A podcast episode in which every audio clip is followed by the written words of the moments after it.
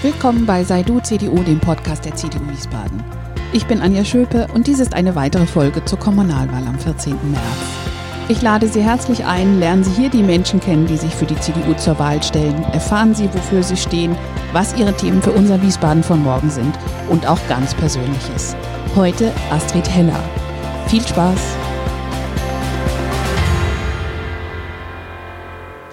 Ja, Frau Heller, herzlich willkommen zu Ihrer Podcast-Folge Unsere Menschen für unser Wiesbaden von morgen. Sehr gerne, freut mich sehr. ähm, die äh, haben sich auch bereit erklärt, ein Mensch für unser Wiesbaden von morgen zu sein, auf der Kommunalwahlliste der CDU mitzukandidieren.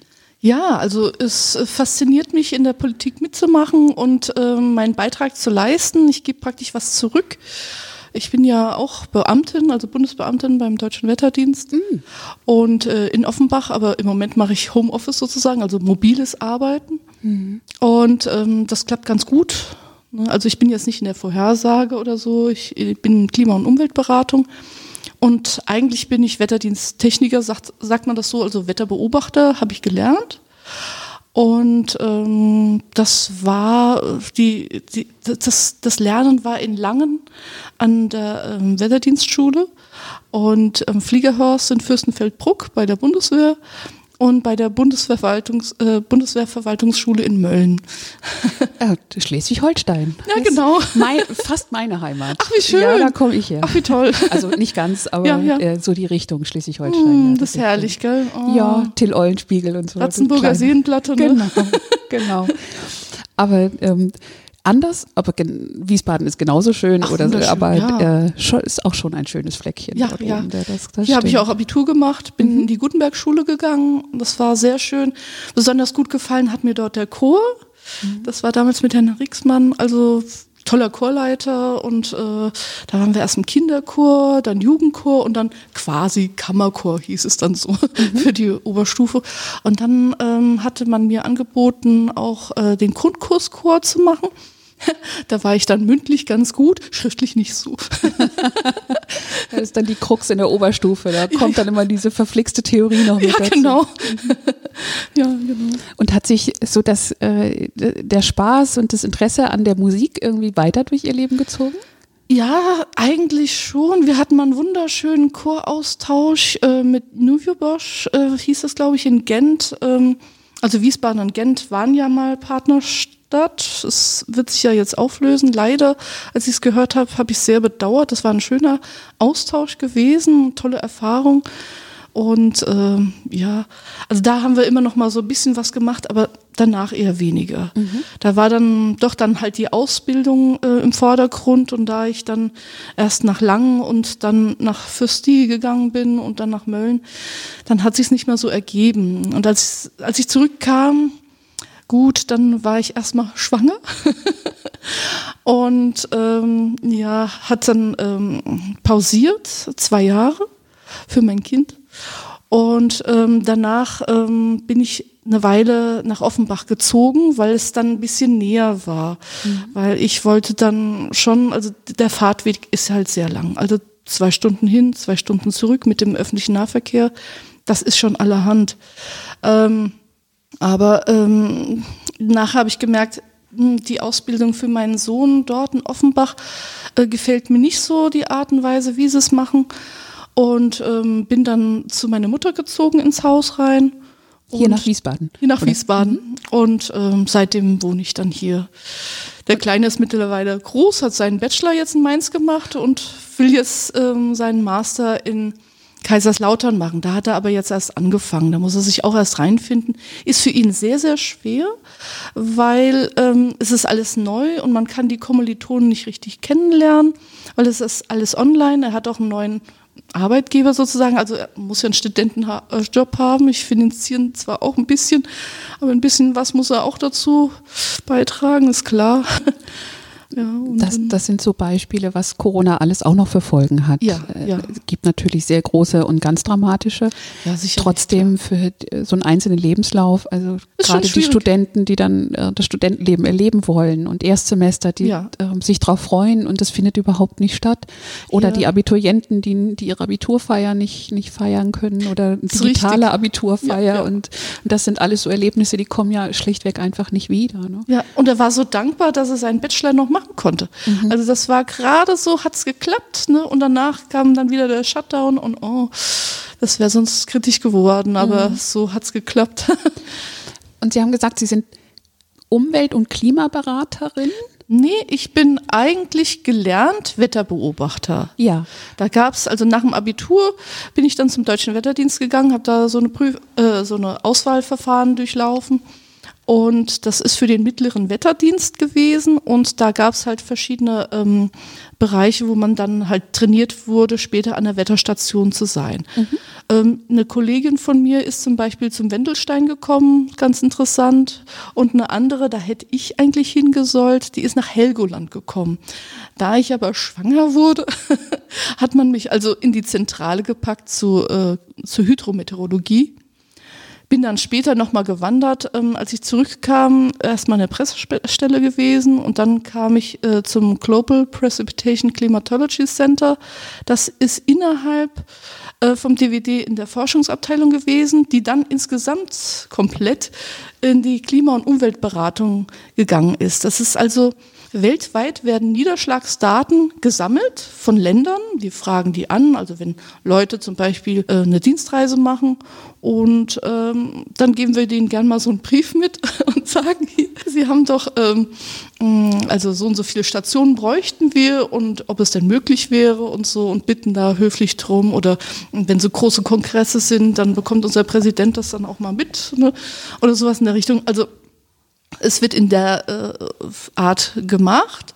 Und ähm, natürlich gibt es auch immer wieder Schreiben von der WMO, wo wir dann äh, praktisch die Länder bitten, ob sie uns Daten schicken können. Und diese Daten die werden dann aufbereitet und geschaut, gibt es irgendwo Fehler oder irgendwie, ähm, ich hatte zum Beispiel mal Großbritannien gehabt, da war eine Station von 1600 Schieß mich tot, also das ganz interessant und da war der, der Flusslauf ganz anders, die Themse muss so gewesen sein, weil im Moment, also mit den Koordinaten wäre sie direkt im Fluss gewesen. Das ist natürlich für eine Niederschlagsstation nicht so optimal. Also kann man dann davon ausgehen, dass sich im Laufe der Jahrhunderte der Fluss dann irgendwie mhm. geändert haben muss. Ne? Und wenn man dann also das alles überprüft hat und dann schaut man, passen die Daten in die Umgebung. Ja, also manchmal sind so exorbitant hohe Werte da oder viel zu niedrige Werte. Und dann überlegt man, kann das sein?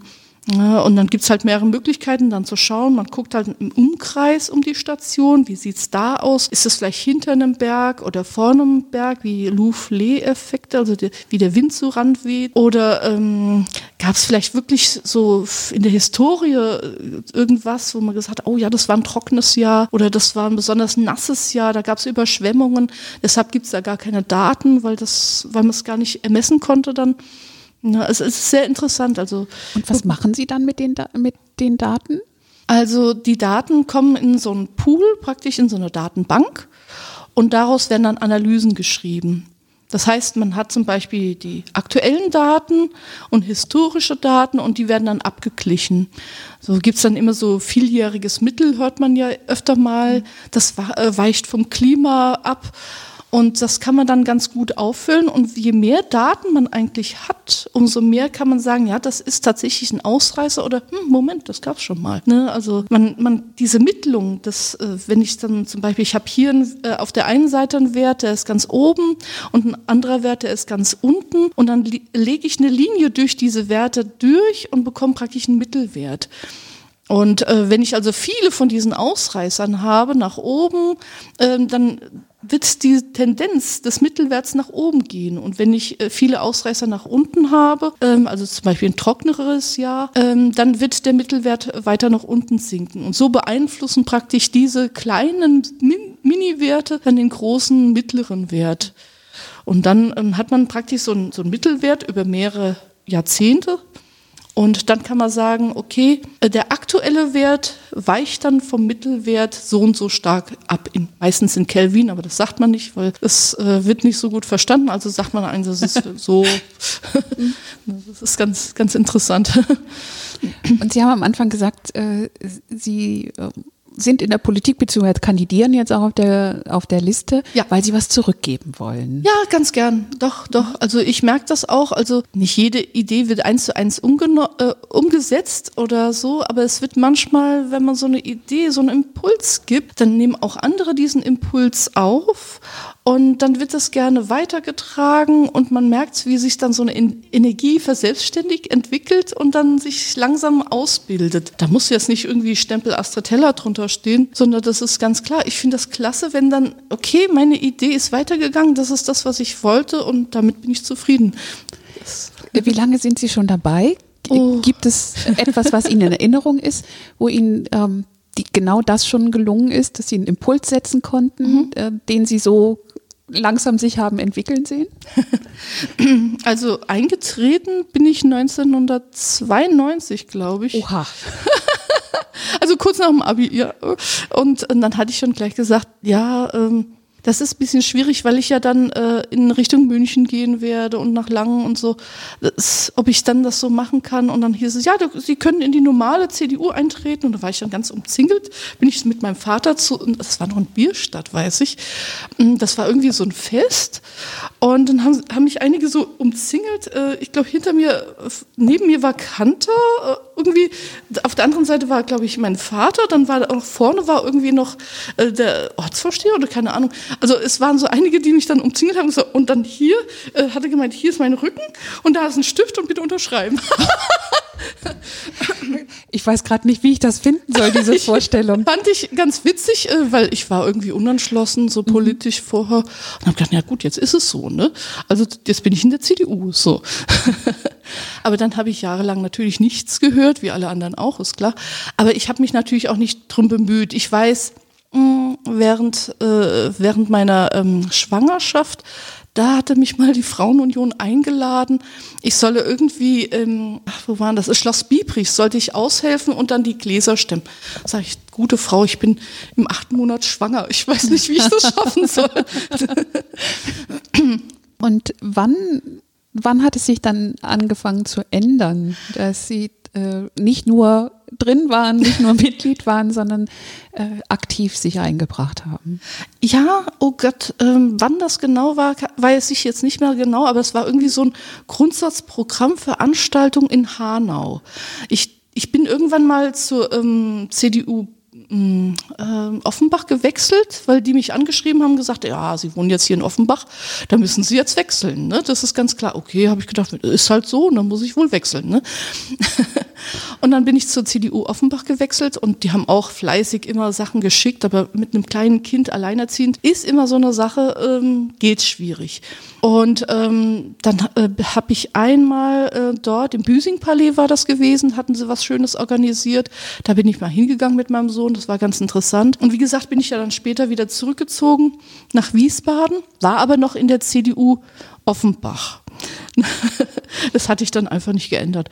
Und ähm, da hatte ich eine Einladung bekommen Vielleicht, weil Hanau und Offenbach liegen ja ein bisschen nä näher aneinander. Und fand ich, oh, da kommt die Bundeskanzlerin und andere tolle Größen. Oh, da gehe ich mal gerne hin. Habe meine Mutter gefragt, kannst du mal auf den Kleinen aufpassen und so.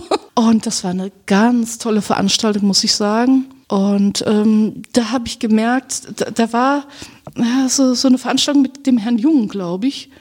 Und noch zwei anderen, ich glaube, der Herr Brock war noch dabei und der Herr Profaller, kann das sein? Ich weiß es nicht mehr genau.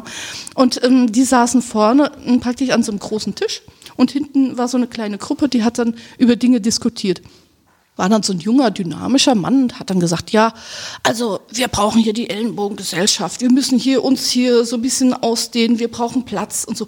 Ich dachte, hier, poch. Also dann, weil ich bin ja gerade irgendwie angekommen und so mit der S-Bahn und habe gesehen die Schwierigkeiten. Dann gesagt, nee, so geht das nicht. Also ähm, da müssen wir, schauen Sie sich mal an, wie das in den S-Bahnen ist. Da denkt jeder nur an sich. Wir brauchen ein bisschen mehr Gemeinschaft, dass jeder ein bisschen äh, sich gegenseitig unterstützt und hilft und ähm, dass sich das verbessert. Oh, da ging erstmal der Herr Jung ein bisschen hoch und hat gemeint, oh, das ist doch unser christliches, demokratisches Menschenbild. Dann habe ich gemerkt, ups, da sind auf einmal die Leute eher auf meiner Seite gewesen, weil sie gesagt haben, nee, die Realität ist anders. Sie sieht anders aus. Die Leute sind egoistisch, die ignorieren, wenn jemand mit, mit dem Kinderwagen die Rolltreppe runter muss oder sowas in der Richtung. Das Helfen untereinander in der Bevölkerung ist nicht so gewährleistet und das muss verbessert werden. Und da habe ich zum ersten Mal gemerkt, uh, da kann man was bewegen. Ne? Also da sind andere auch deiner Meinung und äh, fand ich sehr interessant. Also spannender Tag gewesen, muss ich sagen. Und da hatte ich dann auf einmal die Idee, ah ja, also wäre ja nicht schlecht, äh, wenn sowas mal wieder käme. Habe dann aber auch wieder eine Weile nichts gehört. Und ähm, na, das ging so zwei Tage dort, war sehr interessant. Und dann hatte ich auf einmal ein Schreiben bekommen von der äh, CDU Biebrich ich soll doch mal äh, zur Vorstandssitzung kommen. Nur habe ich gedacht, ui, ja, ich habe das gleiche Schreiben auch für, für Offenbach bekommen, aber das war mir dann zu weit weg abends. Ne, wenn ich dann endlich vom Wetterdienst zurückgefahren bin und dann vielleicht nochmal, also das wäre mir dann zu Das ist schon ordentlich eine Strecke, ja. Das ist eine ordentliche Strecke, genau.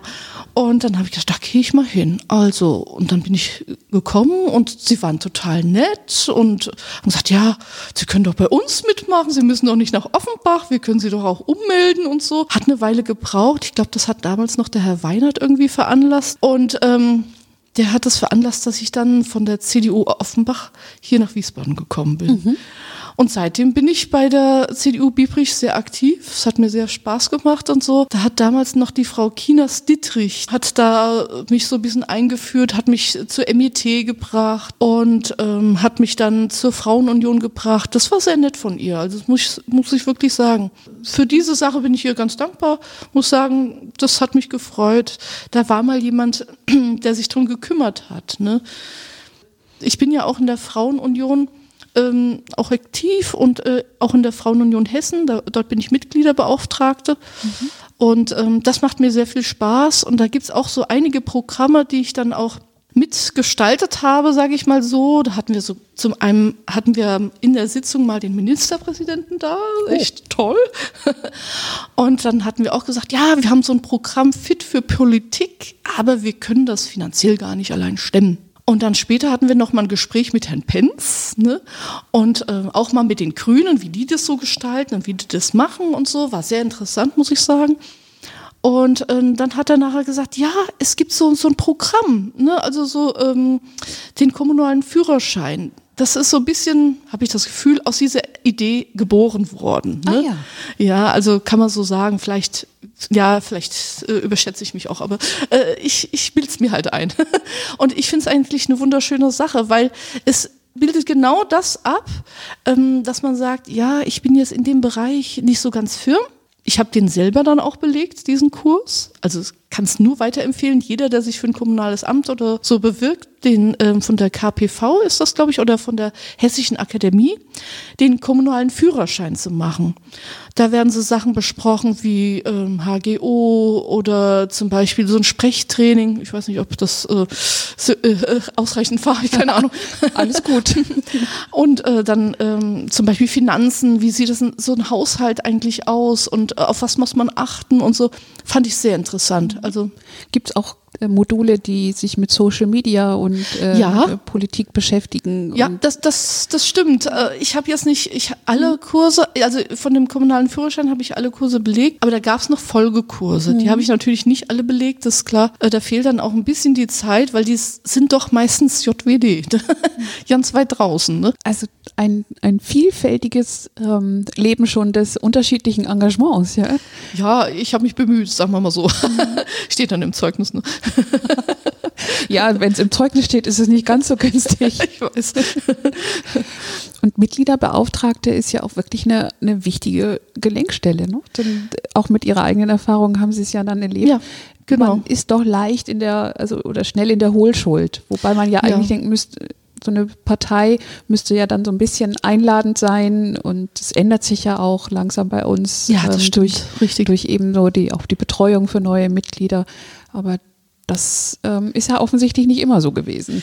Ja, also ähm, ich hatte jetzt äh, ja, diese, diese nee, letzte Woche hatte ich ein Gespräch mit jemandem geführt, das fand ich sehr, sehr schön und angenehm.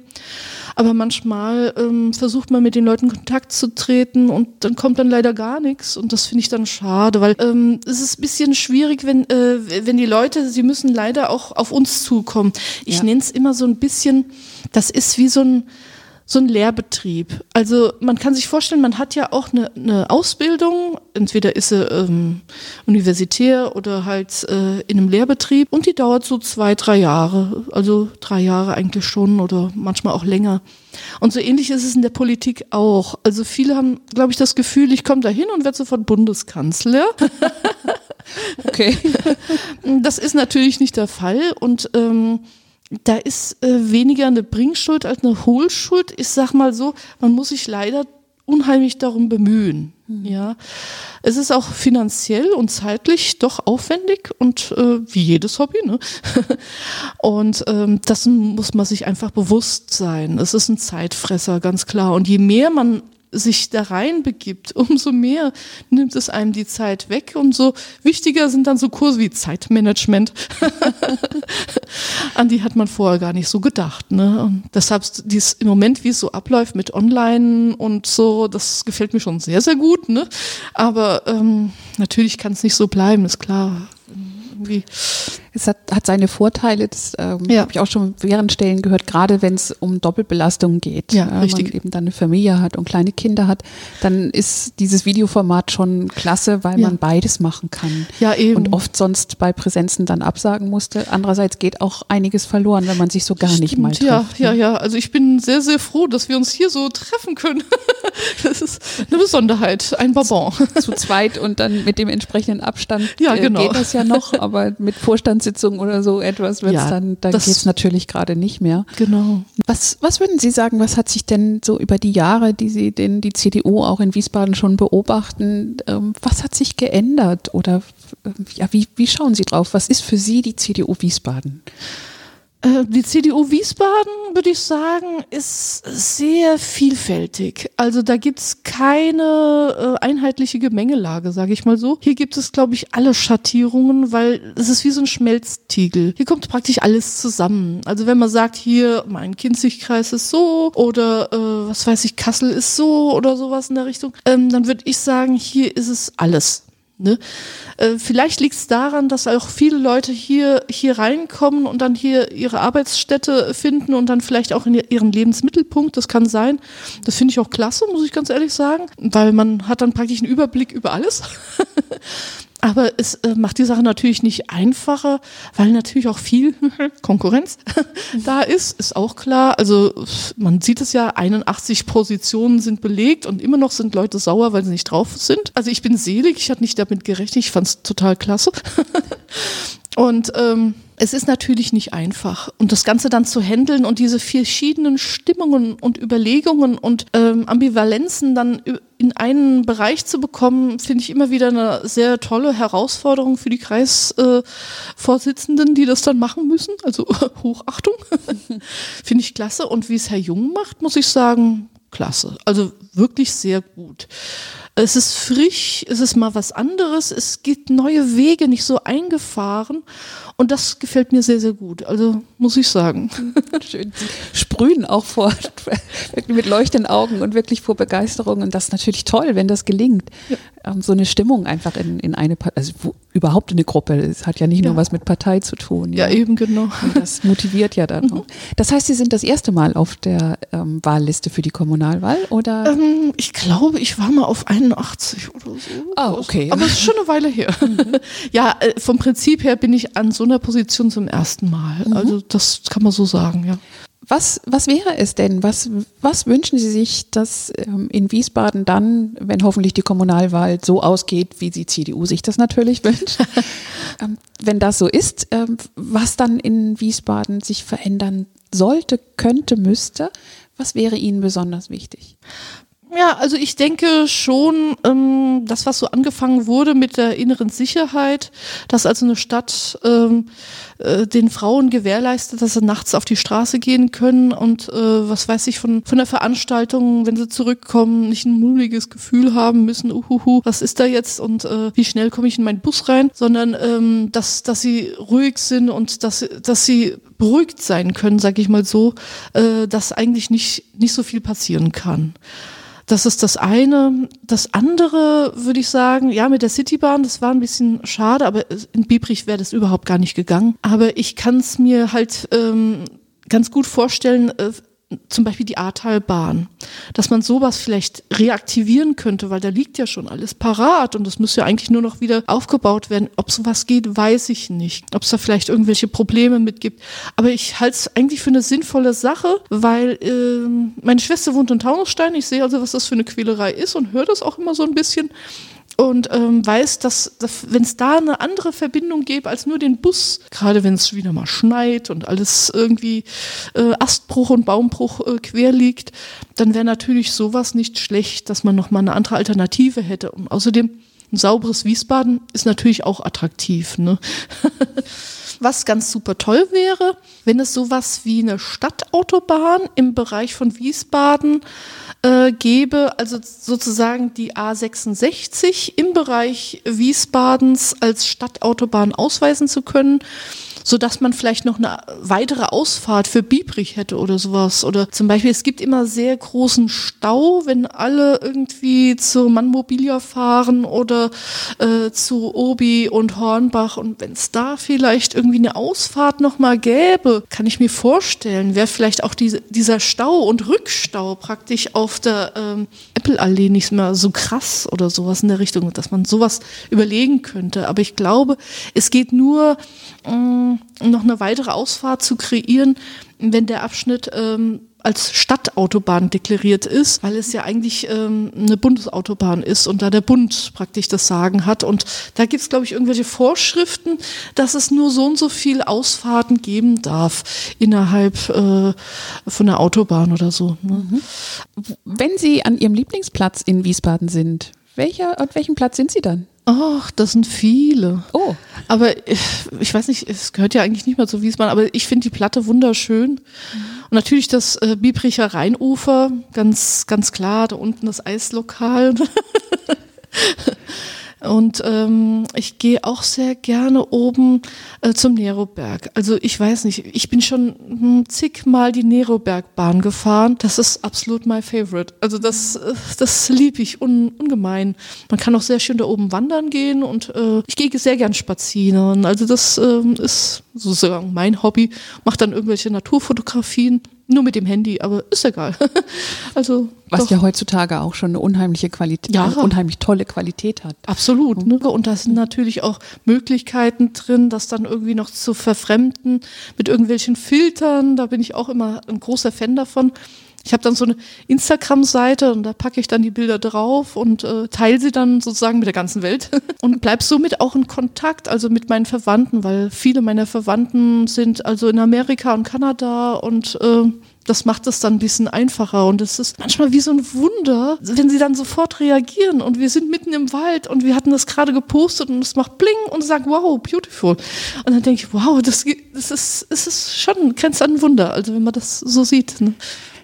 Dann könnten Sie ja jetzt verraten, ähm, unter welcher, welchem Namen Sie auf Insta zu finden sind, weil ich kann mir vorstellen, wer das jetzt hört, oder würde ich aber auch gerne mal gucken, was das für Fotos sind.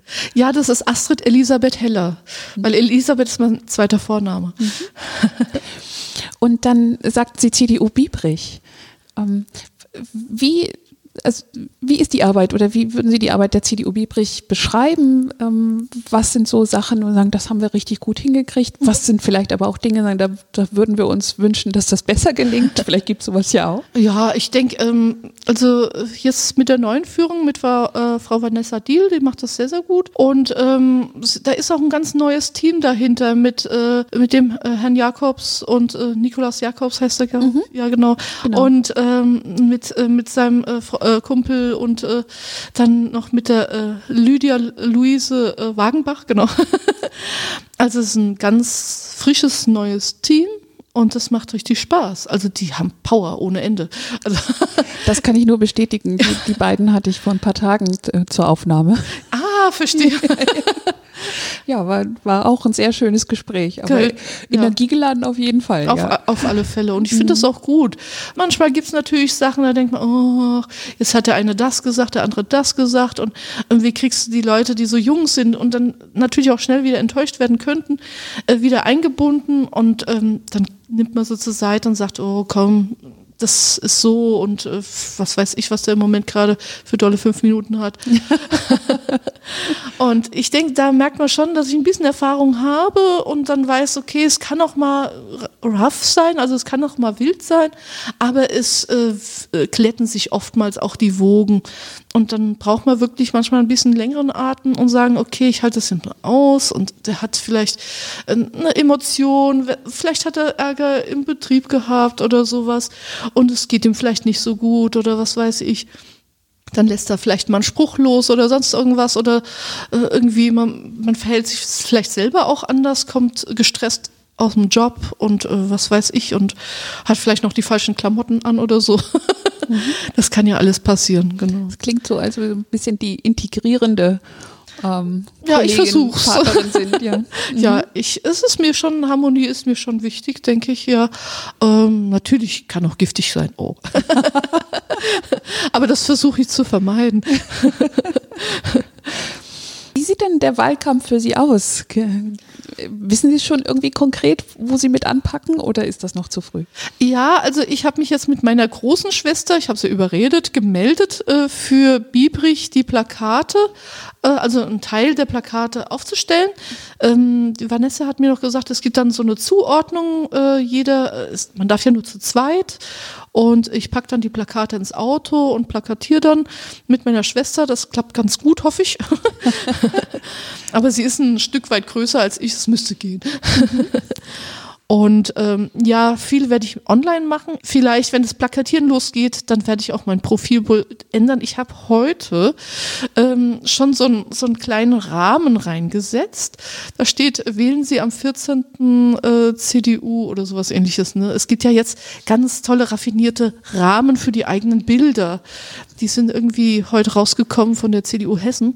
Ich, das wird ja die Hauptlinie irgendwie sein, ne? alle ja. digitalen Möglichkeiten zu nutzen. Genau, genau. Äh, denn Corona ist auch da überall etwas, ja. was, was verändert und was abhält. Genau, also wir, wir hatten so ein bisschen ausgemacht, dass wir vielleicht doch einen Wahlkampfstand vielleicht irgendwie machen, aber nur unter Corona-Auflagen mit FFP 2, 3, 4, 5, 6, 7. und ähm, dann mal schauen, ob, ob wir da was kriegen. Also das ist natürlich nicht so ganz einfach. Also so, normalerweise ist es so, man hat so einen so einen Stand und hat man nicht nur Flyer, sondern auch einen Kaffee und Süßigkeiten für die Kinder und ein bisschen Kuchen oder sowas. Geht alles nicht. Ne? Geht alles nicht. Nee, vielleicht eine Banane mit CDU drauf, ne, kann man wunderbar reinritzen am Vortag, ne? Und, und wie ist es dann, äh, Wahlkampfstand in äh, Biebrich? Kennen die Leute sie dann schon? Ähm, oder wie sind es auch noch ganz viele Unbekannte, die sie dann ansprechen? Ja, also teilweise kommen Leute, die man schon kennt, die, äh, die kommen gerne nochmal an den Stand, aber meistens sind es auch viele Passanten. Wir machen das ganz gerne in der Robert-Kriekel-Anlage. Das ist praktisch der Übergang von der Galatea-Anlage. Ähm, drüber zur Eisdiele. Die Eisdiele scheint immer neu rein. Ja, ich weiß auch nicht, heute habe ich es. ja, mhm. ja, ja, genau. Ja, wollen mal gucken, drücke ich fest die Daumen, dass das so klappt und oh, ähm, ja, das schön. dass dann auch Menschen da sind, weil ja. Äh, durch die, die äh, Einschränkungen, die wir gerade haben, ja. jedenfalls hier in der Innenstadt, es ist schon deutlich leerer als, als sonst. Es ist krass, ja. Ähm, umso besser, dass wir so engagierte Leute haben wie Sie, die dann auch tapfer ihr, ihre Social-Media-Accounts dafür nutzen mhm. und digitale Veranstaltungen nutzen und trotzdem tapfer im Kap äh, Wahlkampfstand dann dabei sind. Ja, sehr gern. Und ähm, ja, ich bin gespannt auf, auf alle Posts, die da kommen und hoffe, dass das dann viele hören und sich dann auch ansehen. Ja, ich hoffe auch. Liebe Frau Heller, Heller, ganz herzlichen Dank. Sehr gerne. Vielen Dank für das Gespräch. Das ist echt nett gewesen. Das war's für heute. Wenn Sie keine Folge mehr verpassen wollen, abonnieren Sie unseren Podcast in den üblichen Apps oder auf dem YouTube-Kanal der CDU Wiesbaden. Einfach suchen nach Sei du CDU. Haben Sie ein Feedback, Anregungen, Wünsche? Dann sehr gern an podcast-wiesbaden.gmx.de. Bis zum nächsten Mal, eine gute Zeit, Ihre Anja Schöpe.